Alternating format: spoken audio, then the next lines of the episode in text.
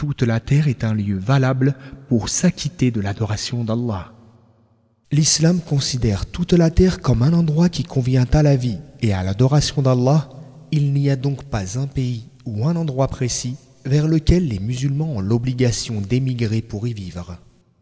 Ce qu'il faut prendre en compte concernant cette question, c'est la possibilité ou l'impossibilité d'adorer Allah dans le lieu considéré.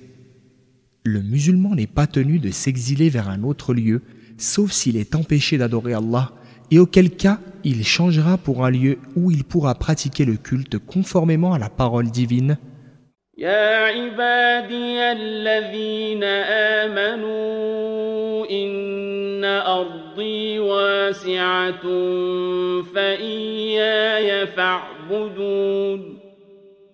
Ô mes serviteurs qui avez cru, ma terre est suffisamment vaste, alors adorez-moi exclusivement.